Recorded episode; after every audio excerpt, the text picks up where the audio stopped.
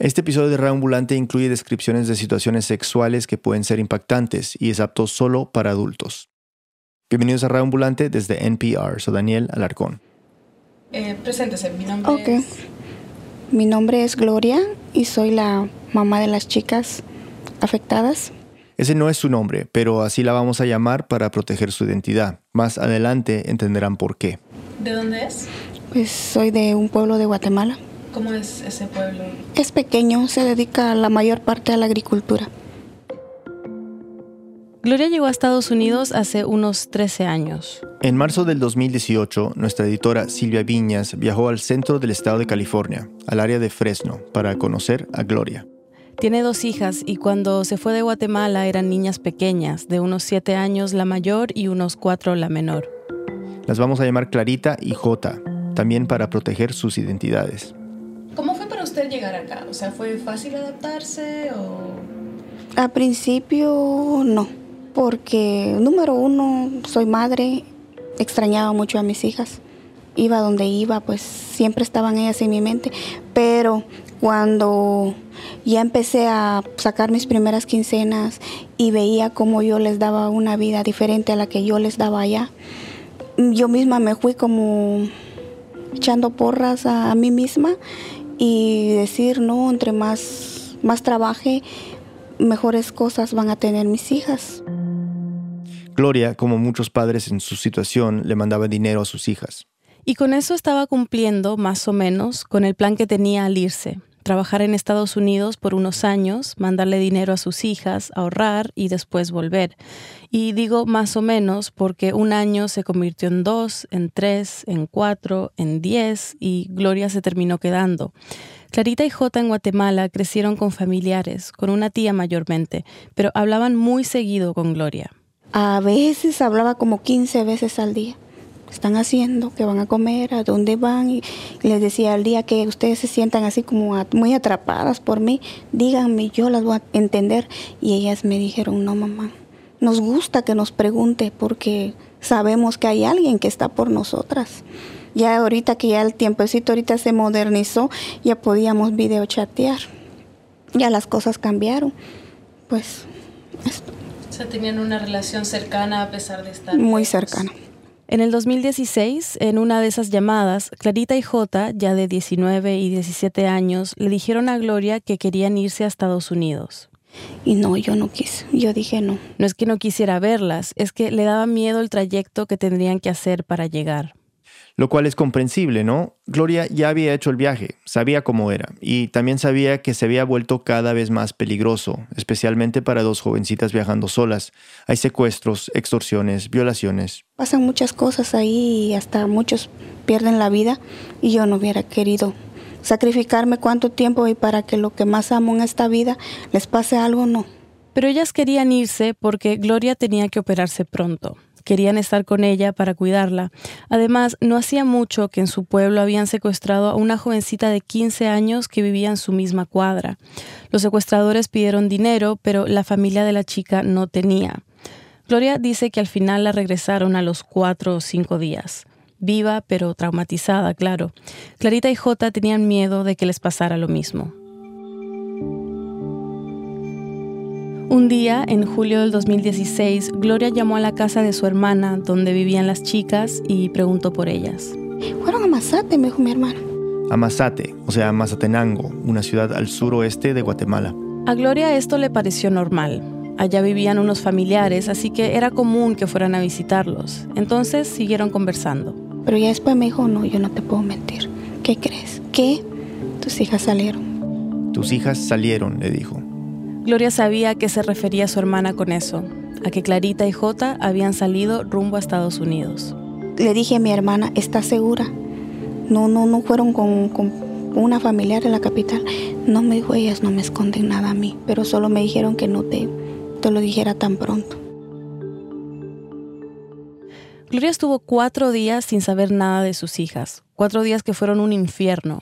Iba a trabajar a los campos, a recoger fruta y solo podía pensar en ellas, en dónde estarían, cómo estarían, hasta que por fin la llamaron. Estaban en México.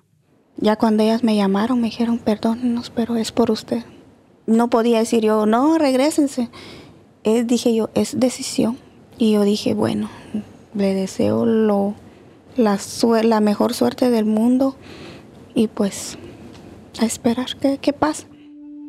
Tres días después la llamó un agente de la Oficina de Aduanas y Protección Fronteriza. US Customs and Border Protection en inglés o CBP por sus siglas. Es la agencia de la patrulla fronteriza, los agentes que detienen a personas que están tratando de entrar al país sin papeles. Entonces, este agente que llamó a Gloria... Me habló, me dijo que eh, ya tengo a sus hijas acá. Estaban en una estación de la patrulla fronteriza en un pueblo pequeño que se llama Presidio. Queda en el oeste del estado de Texas y tiene poco más de 4.000 habitantes. La estación de CBP en Presidio sirve como un centro de detención temporal, con tres celdas, donde tienen a inmigrantes indocumentados por unas 12 o 24 horas, un par de días como mucho. En este tipo de estaciones procesan a los inmigrantes, es decir, registran su información, les toman las huellas. Cuando Gloria escuchó que sus hijas estaban ahí, que estaban bien, yo quería llorar de alegría pero yo dije, no, tampoco él no va a tener tiempo para escuchar a llorar, ¿verdad? Este, ya tendré mi rato, dije yo, y siempre digo yo, tengo que ser fuerte. Y le digo yo, ojo, qué bien y todo, yo, yo contenta. Y dice, aquí le paso a, a una de ellas, pero rápidamente. Y ya, pues, escuché que estaban llorando, pero yo confundí eso, estaban llorando de emoción. Por estar a salvo, por estar hablando con ella, porque había una posibilidad de que se vieran pronto.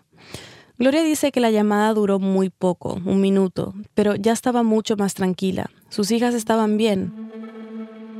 A los pocos días la llamó otro agente. Se presentó como un, investigador y me dijo, este, con calma, si yo sabía lo que estaba pasando, si mis hijas me habían comentado. Yo le dije, no, mis hijas no, no han tenido la oportunidad de hablar mucho conmigo. Y ya me empezó él, y señora, espero que tenga calma. Yo le voy a comentar lo que está pasando. Pero primero le preguntó, ¿qué tanto conoce usted a sus hijas? Mire, le digo yo, número uno, una madre creo que nunca va a hablar mal de sus hijas. Y una madre en el fondo de su corazón, sea lo que sea, uno sabe qué clase de hijos tiene. Aunque uno no lo diga, porque me hace esa pregunta, le digo. Fíjese que ellas están pasando esto fueron acosadas y estamos en la investigación. Clarita y J habían denunciado que un agente había abusado sexualmente de ellas, el mismo agente que había llamado a Gloria unos días atrás. El investigador le dijo, pero sea fuerte que nosotros la vamos a ayudar. Y yo solté el llanto, yo me puse a llorar. Y le dije yo, pero ¿por qué me lo han me lo ay, ya, me vino en la mente cuando, cuando las escuché llorando, pero yo confundí ese llanto. Silvia ha estado siguiendo este caso por más de un año, tratando de entender qué pasó en esa estación de la patrulla fronteriza en Texas y qué nos dice este incidente sobre la agencia de seguridad más grande de Estados Unidos. Aquí Silvia. Antes de viajar a California, yo había estado en contacto con Gloria, Clarita y Jota por WhatsApp. ¿Aló? Hola, ¿qué tal? Soy Silvia Viñas. Oh, sí, sí. Bien, gracias a Dios. ¿Y usted? Bien, gracias. La llamo desde... Había hablado por teléfono con Gloria mientras las hermanas escuchaban por altavoz. Les había explicado que quería pasar tiempo con ellas, conocerlas, más allá de que me relataran lo que había pasado en presidio, los detalles del abuso que habían denunciado, quería saber sobre ellas, qué les gustaba hacer, cómo se estaban acostumbrando a su nueva vida en Estados Unidos, a vivir con su mamá después de crecer con ella a la distancia. Aceptaron y yo preparé mi viaje. Pero unos días antes de viajar, Gloria me avisó que Clarita y Jota ya no querían que las entrevistara. Pueden imaginar el pánico que sentí, pero decidí ir igual, pensando que tal vez cambiarían de opinión, que de alguna forma se daría la oportunidad. Gloria sí quería hablar. Me dijo que sentía que lo necesitaba para contar su experiencia, cómo había vivido todo desde su perspectiva como madre, un tipo de desahogo. La entrevisté y también pude hablar con la abogada de las hermanas. Angélica Salceda, abogada con ACLU. ACLU, American Civil Liberties Union, o ACLU, como dicen en inglés. ACLU es una organización sin fines de lucro que defiende a los derechos de eh, todo el mundo aquí en los Estados Unidos. Sus abogados, como Angélica, se enfocan en casos de derechos de privacidad, acceso al voto, derechos de personas LGBT o de inmigrantes. Angélica se enteró sobre el abuso que estaban denunciando las dos hermanas por un correo electrónico. Alguien que había conocido a Gloria y su historia le escribió. Angélica le interesó enseguida la ACLU ya había estado investigando abusos de agentes de inmigración a menores, como J. Así que nosotros ya nos habíamos dado una idea ¿no? de que el abuso existía y existe.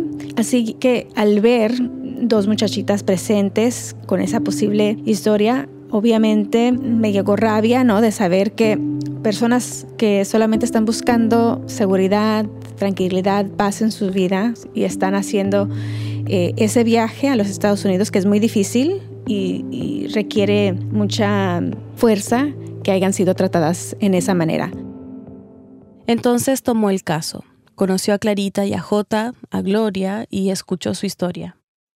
Después de hablar con Angélica y con Gloria, me quedó claro que no iba a poder entrevistar a las hermanas en ese viaje, y yo tampoco lo quería forzar, claro, es muy delicado, yo no tenía nada que probara que habían sido abusadas sexualmente, pero ¿y si lo fueron? No quería que hablar conmigo les afectara, les hiciera revivir un momento traumático.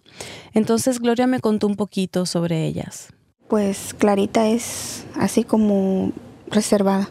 Siempre ella ha sido así desde pequeña, ella solo ve, piensa y ya después lo, lo, dice. Sí platica, pero tiene que agarrar como confianza con la persona. ¿Y su hermana, J? La pequeña es más directa y se pone a platicar. No gran plática va, pero sí, sí son, son diferentes.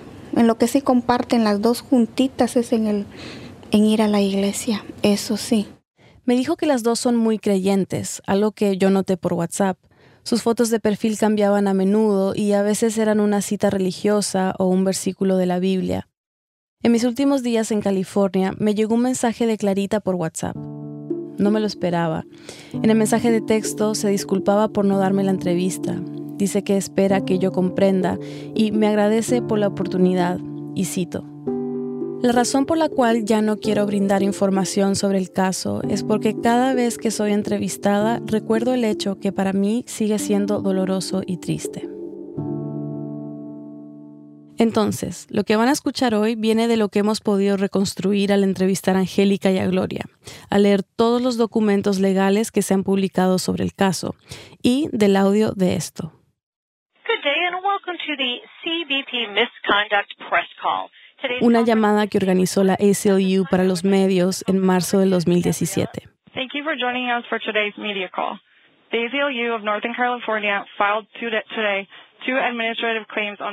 Es que ese mes la ACLU, representando a Clarita y J, hicieron una demanda administrativa contra CBP.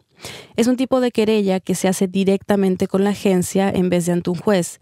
Si se resuelve con la agencia, sea CBP u otra, entonces el caso no tiene que ir a juicio es para evitar saturar las cortes, que ya tienen muchos casos. Bueno, en esta llamada, Clarita contó su versión de lo que pasó en presidio. Empieza diciendo por qué salió de Guatemala con su hermana. Salí de, Guatemala ah, hacia Estados Unidos buscando seguridad y estabilidad y encontrarme con mi mamá aquí en Estados Unidos. Llegaron a la frontera de México y Estados Unidos el 11 de julio del 2016. Como ya hemos dicho, ella tenía 19 y J tenía 17. Habían viajado por bus desde Guatemala durante casi una semana. Venían solas, sin coyote. Llegaron a Ojinaga, un pueblo fronterizo en el estado mexicano de Chihuahua. Al otro lado estaba Presidio, Texas. Estando allí, ellas estaban dispuestas a llegar a los Estados Unidos, no sabiendo cómo, no sabiendo dónde estaban. Ahí conocieron a un joven que les dijo que era menor de edad. Se les unió para cruzar juntos. Así que cruzaron la frontera y ellas comenzaron a caminar. O sea, no, no, no sabían dónde iban, sino que comenzaron a caminar. Era de noche. Estaban perdidas, asustadas y con mucha sed. Clarita dice que vieron pasar una patrulla y pidieron ayuda, pero que no las escucharon. Después de un rato pasó otra patrulla. Igualmente pedimos ayuda. Se detuvieron. De esa patrulla Border, border Patrol eh, bajaron dos agentes. Bueno, les hicieron preguntas cuáles eran sus edades, si eran inmigrantes, de dónde venían. Eh, así que para ellas creo que algo normal, ¿no? Nos revisaron adecuadamente, nos preguntaron si traíamos algo, si algo que les podía hacer daño a ellos. Les dijimos que no. Y les quitaron la mochila, la subieron al vehículo eh, y las llevaron a, ese centro de, detención en presidio. A la estación de la patrulla fronteriza. Los agentes les pidieron que se quitaran los zapatos y las pusieron juntas en una celda. Al otro chico lo pusieron en otra de las celdas y en la tercera había otras personas detenidas. Esos dos agentes se fueron para seguir patrullando y dejaron a otro agente, al que vamos a llamar agente F, solo, a cargo de los detenidos, o sea, de Clarita, J y otros inmigrantes. Y según cuentan las hermanas, el agente F le pidió a la mayor primero que saliera de su celda y que lo acompañara a un, a un cuartito. Me dirigió hacia, hacia un cuarto donde se encontraban alimentos. Porque había papitas, había diferentes tipos de comida.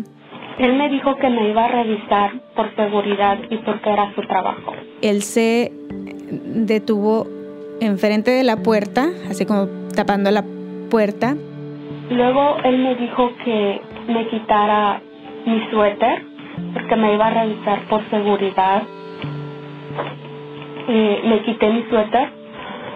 Luego me dijo que me quitara la blusa. Yo le pregunté por qué.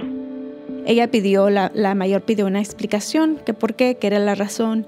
Él nuevamente me dijo que era por seguridad. Tenía que asegurar que ella no tenía nada en su persona y, este, así que lo tenía que hacer, ella no tenía otra opción. Tuvo que sacarse la blusa. Y él también le pidió que se quitara también el brasiel. Una muchachita de, de, de 18, 19 años, por ejemplo, que se ve mucho, mucho, mucho menor, obviamente le pidió de nuevo que si era necesario que... Eh, cuál era la razón y él, y él siguió insistiendo. Solo lo aflojé, aflojé el brasier para que él viera que yo no traía nada debajo de, del sostén. Ya luego él subió el sostén y comenzó a tocar mis pechos. Clarita dice que la gente F luego le pidió que se sacara toda la ropa por completo Clarita repite que la gente decía que era por seguridad. Y él comenzó a tocar mi parte íntima. Luego me dijo, luego de eso me dijo que, se me vistiera. Me vestí, salí llorando de, de ese cuarto por lo mal que me sentía. Y ya después fue que la encaminó de nuevo a la celda me, dirigí, hasta la celda donde estaba mi hermana. Luego él se llevó a mi hermana. Lamentablemente yo nunca pensé que él iba a hacer lo mismo por ser una niña, que tal vez mí me lo hizo por ser una adulta. Bueno, lo mismo le, sucedió a, a la menor.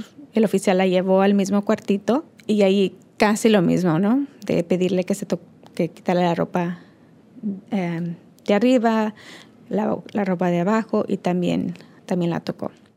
Tiempo después, mi hermana llegó a la celda donde yo estaba.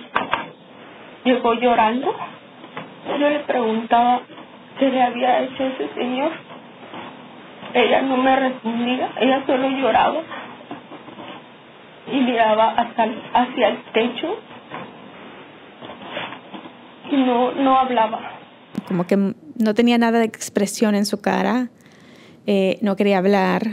Clarita le pedía que le dijera qué había pasado, pero no, la menor no le, no le contaba. Ya Clarita fue que le contó lo que le había sucedido.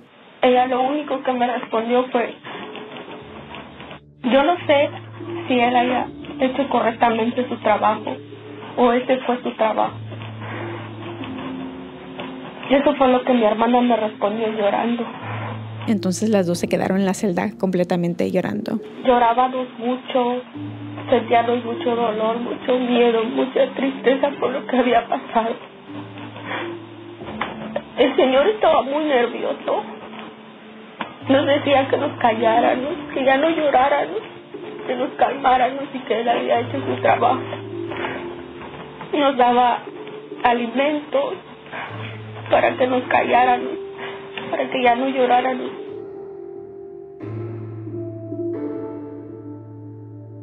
Les ofreció papitas, sabritas y también les dijo que si no contaban lo que había pasado, que iba a dejar a la mayor pasar como menor. Es que si las dos eran menores, podían pasar juntas por el proceso inmigratorio que venía. Siendo menores de edad, era más fácil quedarse en Estados Unidos, pero Angélica dice que ellas rechazaron la propuesta. No podían parar de llorar. El agente les ofreció ponerlas en contacto con su mamá. Gloria en este punto no sabía que ellas estaban ahí. La llamó, eh, puso la llamada en altavoz. Para asegurar que él, él estaba escuchando todo. Hablamos con mi mamá, pero él luego cortó la llamada. No permitió que le dijéramos más a mi mamá, que solamente le dijimos a ella que estábamos detenidas y que estábamos bien. Esta es la llamada a la que se refería Gloria al comienzo del episodio, cuando las escuchaba llorar y pensaba que era por la emoción de que pronto estarían juntas, la llamada en la que pensó que sus hijas estaban bien. Según las dos hermanas, al colgar, el agente F luego las llevó a un computador, donde les pidió su información para seguirlas procesando por el sistema.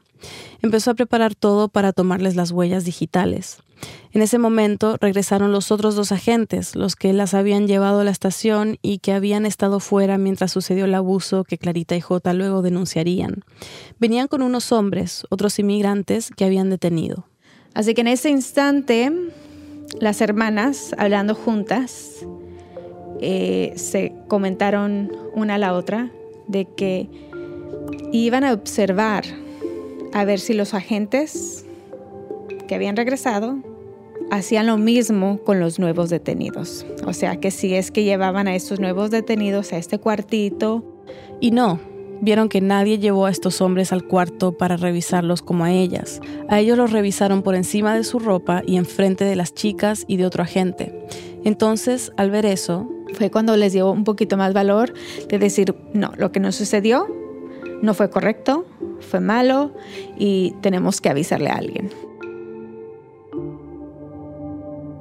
El agente F le tomó las huellas y una fotografía clarita. Luego era el turno de su hermana. Así que en el momento que él estaba tomando las huellas de la menor, la mayor tuvo el valor de acercarse a los dos agentes que habían detenido la que las habían detenido. Yo me dirigí hacia él preguntándole si lo que el agente, el agente que nos había hecho eso porque yo lo señalé, había hecho lo correcto. Que el oficial las llevó a este cuartito y que las hizo quitar toda su ropa. Él se asombró, dijo, ¿qué? El oficial, al que ella les estaba contando, le preguntó que si eso le había pasado a ella. Clarita le dijo al oficial que sí. Según los documentos legales que preparó la ICOU con base en el testimonio de J, ese agente se sorprendió y le dijo a Clarita que el agente F no tendría que haberlas revisado así. Pero el otro agente que las detuvo la acusó de estar mintiendo y la metió en una celda. Cuando se dio cuenta de lo que estaba pasando, el agente F también dijo que Clarita estaba mintiendo. Pero ya habían hecho la denuncia y con eso, según el protocolo de la agencia, se tenía que registrar. Los agentes en presidio reportaron la denuncia a sus superiores y las interrogaron por separado y sin el agente F presente. Primero le tocó a Clarita. Le dijeron que describiera el lugar donde el oficial nos había llevado. Y cuenta Clarita que al contar esos detalles de este cuartito, que los oficiales dieron una eh, tuvieron una expresión como de sorprendidos, ¿no? Estaban muy sorprendidos de que ya sabía todos los detalles de este, de este cuartito. Clarita dice que uno de los agentes que estaba ahí mientras las interrogaban las seguía acusando de estar mintiendo. Según los documentos legales que preparó la ACLU, el agente que las interrogó le pidió a J que hiciera un dibujo mostrándole dónde quedaba el cuartito. Ella dibujó el lugar con su dedo en la mesa. El documento dice que después de eso, el agente dejó de acusarlas de estar mintiendo. Luego nos dijeron que no nos preocupáramos, que ya no tuviéramos miedo, que ellos nos iban a ayudar, que tenían que esperar porque iba a llegar un investigador. Las dejaron dormir ahí, en el cuarto donde las interrogaron, en vez de en la celda. En la llamada, Clarita no cuenta mucho más sobre qué pasó cuando llegaron los investigadores de la agencia, simplemente dice que tuvieron que contar todo otra vez. El 14 de julio de 2016, tres días después de que las detuvieron, las hermanas pudieron dejar la estación de la patrulla fronteriza en presidio. Salieron con algo que se llama orden de supervisión. Con eso, en vez de ser deportadas, podían reencontrarse con Gloria y ver cómo regularizar su estado migratorio una vez juntas. Le pregunté a Gloria cómo fue esperar a que llegaran. Yo me sentía como que iba, no sé, volando como que si mi cuerpo era algodón creo que estaba mal también por, por, por tantas cosas que habían pasado. Respiré profundo y dije, tengo que ser fuerte, no voy a llorar mucho porque ya tenía los ojos bien, bien idos de, de, llorar. Entonces yo dije, ahorita pues tengo que estar con ellas, tengo que, que fingir estar bien porque yo no estaba bien emocionalmente. Cuando yo las vi, como que, que, que en lugar de extenderse mis manos, así como que no tenía fuerza yo. Y ellas corrieron, me abrazaron, me besaron y este, yo me quedé así. Estas son mis niñitas que yo dejé. Gloria dice que las vio tranquilas. Porque ella dice que no aguantaban la emoción de verme, que se les olvidó por un momento lo que estaban pasando. El encuentro fue algo que solo, solo yo lo puedo entender era, tenía que ser más alegría que otra cosa. Pero yo decía, no, yo... Fue difícil. Era difícil disimular, pretender que todo estaba bien. Unos familiares hicieron una reunión para recibirlas. Y este, yo estaba como ida, como que no me importaba nada. Entonces alguien me preguntó, hey, tía, ¿qué onda contigo si tú no eres así? Pero solo yo sabía, yo quería gritar qué es lo que estaba sintiendo, qué es lo que estaba pasando, pero no podía. Aún no habían tenido tiempo para sentarse a hablar las tres, solas, con calma. El investigador de CBP con el que Gloria habló por teléfono. Me dijo, ellas van mal mentalmente. Lo que sí le, le, le, sugiero es que trate la manera de, distraerse en cosas. Eso es lo que yo también decía, no, pues sí, yo quiero salir de acá, de esta comida y hablar con ellas, hablar a fondo, no de esto que pasó, sino abrazarnos y no soltarnos. Hubo tiempo para eso, cuando terminó la comida y pudieron irse a casa, a empezar una nueva etapa las tres juntas, de nuevo, después de más de una década. Y se abrieron con Gloria y le dijeron cómo les había afectado lo que pasó en presidio. Ellas me lo han dicho de que en ese momento ellas dudaron de Dios. Ellas este, decían, Dios, te hemos servido y ¿por qué nos abandonaste? ¿Por qué no le desvió la mente a ese Señor? ¿Por qué a nosotras? Y yo les digo, Dios les da los, las grandes pruebas a los que saben, a las que saben que sí van a poder sobrevivir y sobresalir de todo esto.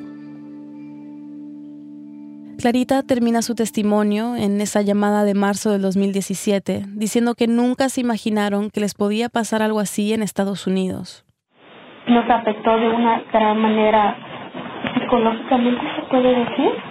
Al principio teníamos mucho miedo. Al llegar acá con mi mamá, sufrimos mucho. Todas las noches llorábamos, nos preguntábamos por qué había pasado. No lo entendía ellas se imaginaban los Estados Unidos en una manera muy diferente. Otra vez, Angélica Salceda, la abogada. Lo que ellas creo que sabían de la agencia es que es una agencia con el propósito de proteger a los Estados Unidos, ¿no? Pero también a las personas que vienen pasando, que vienen cruzando la frontera. que porque una persona que ofrece seguridad nos hizo esto. Que por qué una persona que ofrece seguridad nos hizo esto, dice Clarita. Creo que eso fue lo más impactante para mí, ¿no? Al verlas y a ver ese como shock en, en sus caras, en la manera que se expresaban y en la manera en la que veían ahora los Estados Unidos, ¿no? En una, en una manera que, bueno, como yo estando aquí en este país, que también adoro este país, sintiéndome muy mal, ¿no? Que ellas fueron tratadas en esta manera después de haber tratado de buscar paz en sus vidas. Ese shock que menciona Angélica se escucha en la voz de Clarita. Es un trauma del que ella aún no termina de recuperarse.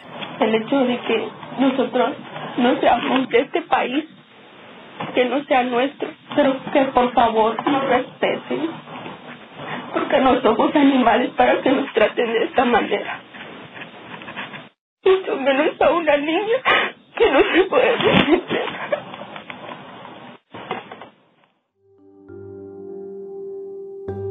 Seis meses después, en septiembre de 2017, CBP respondió a la demanda administrativa que hizo la ACLU diciendo que rechazaban las acusaciones por falta de pruebas. O sea, el caso no se iba a resolver directamente con la agencia. Angélica dice que para las chicas fue duro recibir esa respuesta. Así que te puedes imaginar, especialmente para una, una menor o alguien que ha venido a este país por primera vez, de de pensar, ¿no? ¿Qué más evidencia se necesita? y ahora estamos en el mismo lugar que estuvimos antes, ¿no? Y hasta peor, porque nos, nos sucedió esto. Esta respuesta llegó una semana antes de que estallara el movimiento Me Too, cuando el New York Times destapó los abusos del productor de Hollywood Harvey Weinstein, cuando mujeres por todo el mundo compartieron sus historias de violencia sexual y se preguntaron lo mismo. ¿Qué más evidencia se necesita? Las acusaciones que hicieron Clarita y J habían salido unos meses antes en algunos medios. Así es, tuvieron que compartir su historia, pero contar todo en detalle de nuevo, de responder a preguntas, de no saber si el reportero o la reportera te está haciendo preguntas porque él o ella tampoco no te cree o, pidiéndote ciertos detalles, creo que es muy, fue muy difícil para ellas. En el mensaje por WhatsApp que me mandó Clarita, me contó que personas cercanas se enteraron de lo que les había pasado por unas entrevistas que le hicieron otros medios. Es que algunos programas de televisión trataron de esconder su identidad, pero no fue suficiente porque algunos conocidos las reconocieron. Y Clarita dijo que algunos se burlaron de ellas, las humillaron, y claro, eso les afectó mucho. Las voces de Clarita, de Jota y de otras mujeres inmigrantes quizá no tuvieron tanta repercusión como las de las actrices y mujeres famosas que contaron sus historias de violencia sexual. Pero en realidad, el movimiento Me Too original, el que empezó la activista Tarana Burke en el 2006, se enfoca en chicas como Clarita y Jota, la página de internet aclara que es un movimiento que busca ayudar a sobrevivientes de violencia sexual, especialmente a mujeres jóvenes, de minorías y con pocos recursos, a recuperarse. Después de la respuesta de CBP a la demanda administrativa, Clarita y J tenían seis meses para decidir qué hacer, si dejar su reclamo ahí, cerrado, o si llevar el caso a corte con una demanda federal. Unos días antes de mi entrevista con Angélica, J, la menor de las hermanas, había tomado la decisión de demandar ante una corte federal. Clarita decidió no hacerlo, por razones que Angélica no pudo comentar. La demanda es contra el gobierno y nombra a tres personas, al agente F y a los dos oficiales que las llevaron a la estación. Había muchas preguntas por responder. No sabemos qué es lo que le ha sucedido a la gente, no sabemos si el agente sigue trabajando o no. No sabemos si la gente ha hecho lo mismo con nuevas personas. Con este caso, la ACLU pretendía esclarecer estas y otras preguntas, pero no sabemos si es que se va a llegar a esa resolución, ¿no? Porque siempre hay esa posibilidad de que no, no se resuelva. Después de la pausa, ¿qué tan comunes son estas denuncias de abuso por agentes y oficiales de CBP? ¿Cómo trata la agencia las denuncias de abuso y acoso sexual? ¿Y qué ha pasado con el caso de estas hermanas? Ya volvemos. El siguiente mensaje viene de Squarespace, patrocinador de NPR. Squarespace es una plataforma que te brinda todas las herramientas para que puedas manejar tu negocio y tenga presencia en línea. Crea el sitio web de tu compañía usando layouts modificables y otras funciones de e-commerce y edición móvil. Además, Squarespace te permite optimizar tu página para los motores de búsqueda. Ingresa a squarespace.com/npr para obtener una prueba gratuita y cuando estés listo para lanzar tu página, usa el código NPR para ahorrarte 10% en la compra de tu primer sitio web o dominio. ¿Qué es lo que hace única la experiencia humana? ¿Qué es lo que tenemos todos en común? Todas las semanas, TED Radio Hour explora las grandes ideas, las emociones y los descubrimientos que nos llenan a todos de asombro. Encuéntralo en NPR One o donde sea que escuches tus podcasts. Hay tantas noticias sobre política estos días, pero no tienes que estar al día con todas. Solo tienes que estar al día con el NPR Politics Podcast. Puedes encontrarlo en el app de NPR One o donde sea que escuches tus podcasts. Estamos de vuelta en Reambulante. Soy Daniel Alarcón antes de la pausa, escuchamos sobre un caso de dos hermanas guatemaltecas, una de ellas menor de edad, que habían denunciado que un agente de la patrulla fronteriza las había abusado sexualmente. Queríamos saber si casos como este eran aislados o si es un ejemplo de que la agencia de seguridad más grande de Estados Unidos tiene problemas de disciplina entre sus agentes. Silvia nos sigue contando. Pedí varias entrevistas con oficiales de CBP, como con Matthew Klein, el jefe de la Oficina de Responsabilidad Profesional. Ahí investigan denuncias de corrupción y mala conducta de empleados. Pero me dijeron que Klein no estaba disponible para hablar conmigo. Lo mismo pasó cuando pedí hablar con otros oficiales. Entonces busqué otras fuentes. My name is James Tomchak. I am retired from a 40-year career in law enforcement. Como él, James Tomchak, estuvo a cargo del Departamento de Asuntos Internos de CBP desde el 2006 al 2014. Se retiró de la agencia después de que lo sacaran de su puesto en asuntos internos. Ha salido en varios medios hablando sobre su experiencia en la agencia y es considerado un whistleblower, un denunciante. Le conté que CBP había rechazado mis pedidos de entrevista, que no estaba respondiendo mis solicitudes de información pública con los reportes que estaba pidiendo, y le pregunté, Why is the agency so secretive? Que por qué la agencia parecía ser tan poco transparente. I believe there's a cultural problem at CBP. Uh, Me dijo que hay un problema cultural, mayormente por parte de la patrulla fronteriza, que recordemos es parte de CBP. Tom Sheck dice que promueven una noción falsa de que son la principal agencia de seguridad del país. And assert the completely false notion that they are the highest integrity law enforcement organization in the country. Y la más íntegra. Tomchek describe ese problema cultural con dos palabras. Institutional narcissism. Narcisismo institucional. No querer ver que hay problemas grandes de corrupción y de mala conducta. Y tal vez, más importante, no querer que el público, a través de los medios, lo vea. Por eso, la falta de transparencia. También hablé con algunos agentes de la patrulla fronteriza que ya están retirados y me dijeron que, según su experiencia, los casos de mala conducta eran pocos, que se trataba de unas pocas manzanas podridas, casos aislados.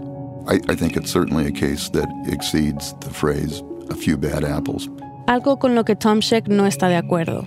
Y hay datos que muestran que hay serios problemas dentro de la agencia. Por ejemplo, según un estudio del Cato Institute, un centro de estudios libertario, entre el 2006 y el 2016, la patrulla fronteriza tenía la tasa de despidos por problemas de disciplina o rendimiento más alta entre las agencias de seguridad del gobierno. Y esto es importante porque el gobierno Trump estableció nuevas directrices para reforzar el control migratorio en Estados Unidos con un agresivo plan que incluye acelerar el proceso de deportación de inmigrantes indocumentados y contratar a 15 mil nuevos agentes. Trump quiere contratar a más agentes. 10.000 para ICE, Immigration and Customs Enforcement, los agentes que detienen a personas sin papeles dentro de Estados Unidos, y 5.000 para CBP. Pero no sería la primera vez que CBP crece tanto. Después de los ataques terroristas del 11 de septiembre del 2001, durante su mandato, George W. Bush contrató alrededor de 10.000 nuevos agentes y ese nivel de crecimiento trajo bastantes problemas. En ese crecimiento tan desmesurado y tan acelerado, lo que ha ocurrido es que la ocurrencia de situaciones de abuso de la autoridad, de uso excesivo de la fuerza, de, de conducta inadecuada, inapropiada, han sido muy corrientes. Él es Guillermo Cantor, el director de investigación del American Immigration Council, una organización sin fines de lucro que trabaja temas relacionados a políticas migratorias. La agencia en gran medida eh, ha operado fuera de, fuera de control, sin los controles que se le imponen a cualquier otra, otra agencia de esta magnitud y son varios los casos. Un oficial de la patrulla fronteriza de origen hispano está acusado de abusar sexualmente de una menor. Además, en su posesión se encontró pornografía infantil. Alejandro Domínguez se encuentra detenido en una indocumentadas en Estados Unidos corren el riesgo de sufrir abusos sexuales en los centros de detención. Así lo indica un informe de la organización Human Rights Watch. El gobierno de Honduras pidió hoy a Estados Unidos que investigue el caso de tres inmigrantes hondureñas que fueron secuestradas y violadas por un agente de la patrulla fronteriza en misión al sur de Y no son aislados. Por ejemplo, el año pasado, en el 2018, la ACLU empezó a publicar documentos que recibieron del Departamento de Seguridad Nacional. Se trata de 30.000 páginas de documentos, audios y videos que evidencian y denuncian abusos cometidos por agentes de esta patrulla desde hace años. ¿eh? Esto fue después de años de una pelea legal para que CBP y el Departamento de Seguridad Nacional compartieran más información sobre el maltrato a menores en la custodia de CBP, como J. La ACLU y otras organizaciones ya habían documentado 116 casos de maltratos a menores entre marzo y mayo del 2014, un año en el que aumentó súbitamente la llegada de menores no acompañados a Estados Unidos. Bueno, según el reporte de la ACLU, en estas 30.000 páginas de documentos, en los audios y videos cubriendo acusaciones desde el 2009 al 2014, hay evidencia de maltrato a menores por parte de agentes, incluyendo abuso y acoso sexual. Casos muy parecidos al de J. El ejemplo perfecto es el testimonio de esta niña de 14 años arrestada por la patrulla fronteriza. Entonces él, me, me registró eh, y después me dijo que me tenía que el pantalón. Entonces yo. Ok, no quiero marearlos ni aburrirlos con muchos datos, pero es importante resaltar un par de reportes más, porque estos muestran qué pasa dentro de la agencia una vez que se hace una denuncia. Una organización que se llama Freedom for Immigrants encontró que entre mayo del 2014 y julio del 2016, la oficina del inspector general del Departamento de Seguridad Nacional recibió más de mil denuncias de abuso sexual de personas detenidas. Eso es más de una queja por día, y solo se investigaron 24 de esas denuncias. Guillermo y su equipo en el American Immigration Council analizaron datos similares de años anteriores y encontraron que en gran medida, estas quejas no son eh, investigadas con la rigurosidad que uno desearía. La denuncia de Clarita y J sale en los datos que me compartió Freedom for Immigrants. Está registrada en julio de 2016 como Coerced Sexual Conduct, o sea, conducta sexual forzada. Es una de las categorías que usa el departamento. También hay una categoría más general que es abuso físico o sexual, otra que es acoso sexual.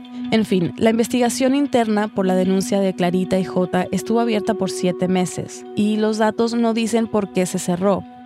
Le pedí el reporte de la investigación a la agencia, pero casi un año después no me han respondido.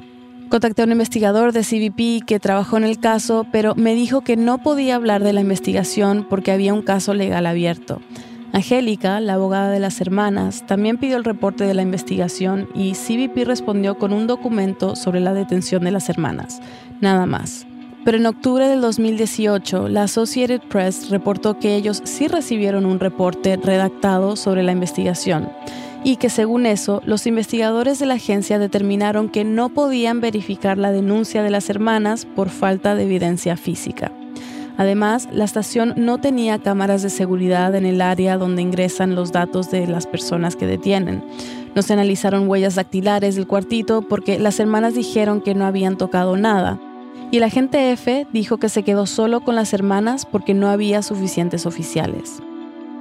Según el reporte de la investigación, el agente F habló con investigadores tres veces. La última vez, un investigador notó que la gente estaba nervioso y que repasaba constantemente una declaración que ya había preparado en la primera entrevista. La Associated Press dice que los investigadores llevaron el caso a un fiscal y que estuvo de acuerdo con ellos. Faltaba evidencia. CBP no ha aclarado si el agente F fue disciplinado de alguna manera. Según el análisis de Guillermo y su equipo, un alto porcentaje de los casos que son investigados y que han sido cerrados resulta en no action taken, ninguna acción contra la gente que es acusado. Es decir, que no dan lugar a ninguna acción disciplinar o correctiva. Y Guillermo dice que esto es preocupante, especialmente si recordamos lo grande que es la agencia. Cuando no existen los controles internos, cuando no existen estructuras de incentivos y sanciones, el personal realmente no tiene, no tiene muchos controles en lo que tiene que ver con las regulaciones de las conductas, entonces son más preclives a actuar con impunidad. Cuando responden a reportes de organizaciones como las de Guillermo o a investigaciones periodísticas, CBP insiste en que sí están haciendo su parte. En respuesta al reporte de ACLU del 2018 sobre abusos a menores, por ejemplo, CBP dice que en los últimos tres años han creado políticas internas para evitar abusos, incluyendo nuevos estándares sobre cómo transportar, escoltar, detener y requisar inmigrantes. El comunicado también menciona medidas que CBP ha tomado para prevenir y responder al abuso y la agresión sexual, la agencia tiene una política de tolerancia cero a este tipo de abusos y he estado tratando de averiguar más sobre algunos detalles de esta política. Por ejemplo, dice que la agencia contrató a una persona dedicada, entre otras cosas, a revisar anualmente investigaciones de asalto sexual, pero en ningún lado sale publicado quién es esta persona. Pedí una entrevista con él o ella y el jefe de prensa de CBP del momento me respondió con información que ya tienen publicada en su sitio web y me preguntó qué quería saber. Al final me dijo que tenía que esperar la respuesta a un pedido de información pública al respecto. Nunca me dijo quién era esta persona y mi pedido de información sigue abierto. En el 2016, la Oficina del Inspector General del Departamento de Seguridad Nacional publicó un reporte que critica la falta de avances en CBP para detectar, detener y atender los abusos sexuales. Por ejemplo, dice que la agencia no había creado planes y estrategias para implementar regulaciones en este tema, que se había concentrado en crear políticas en vez de tomar acciones concretas, como entrenar a sus empleados. Según el reporte, CBP está tomando medidas para abordar las recomendaciones de la oficina del inspector general, pero no está claro qué ha hecho la agencia después de ese reporte. De nuevo, no quisieron hablar conmigo. Y desde que se implementó la política de tolerancia cero a estos abusos, CBP solo ha publicado un reporte anual, también en el 2016, que habla de medidas generales, sin entrar en detalles.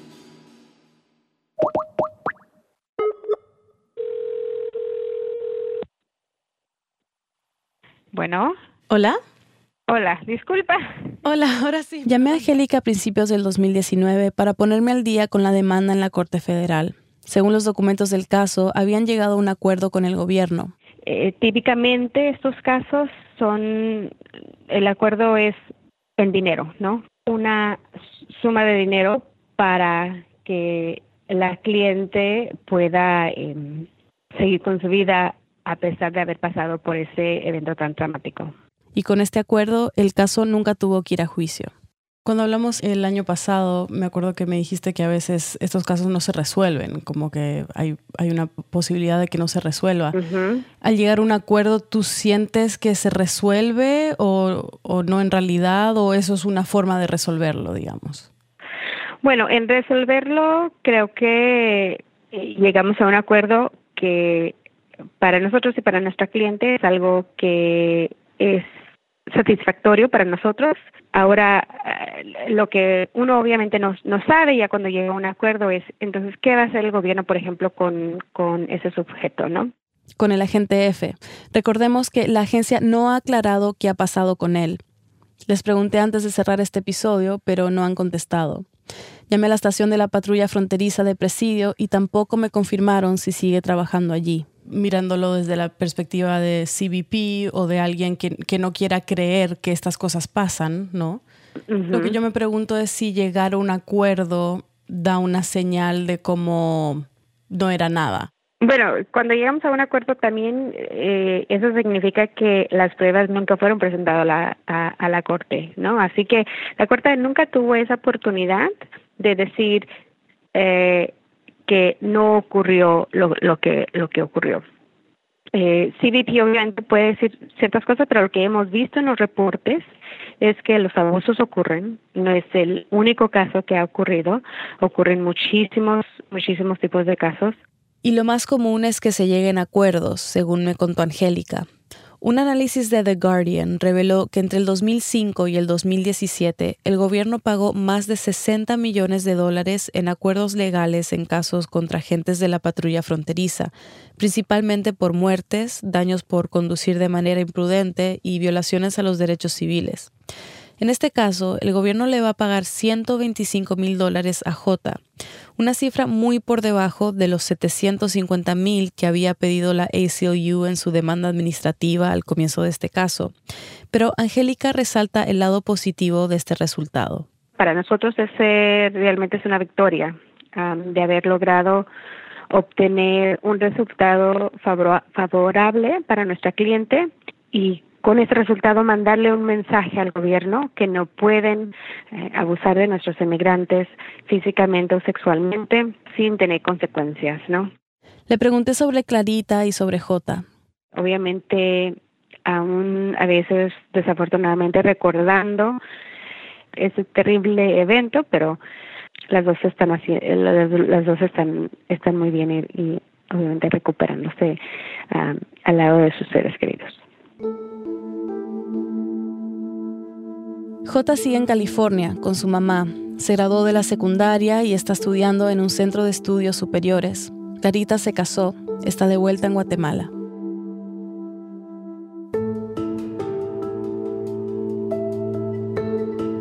Silvia Viñas es editora de Radio Ambulante, vive en Londres. Silvia reportó e investigó esta historia con el apoyo del Fund for Investigative Journalism. Este episodio fue editado por Camila Segura, Luis Fernando Vargas y por mí. La música y el diseño sonido son de Andrés Aspiri y Remy Lozano. Andrea López Cruzado hizo el fact-checking.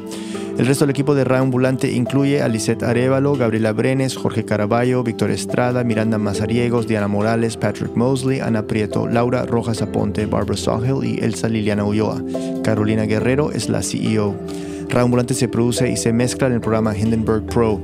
Todos los viernes mandamos un correo en el que nuestro equipo recomienda películas, música, series, libros y podcasts que nos inspiran.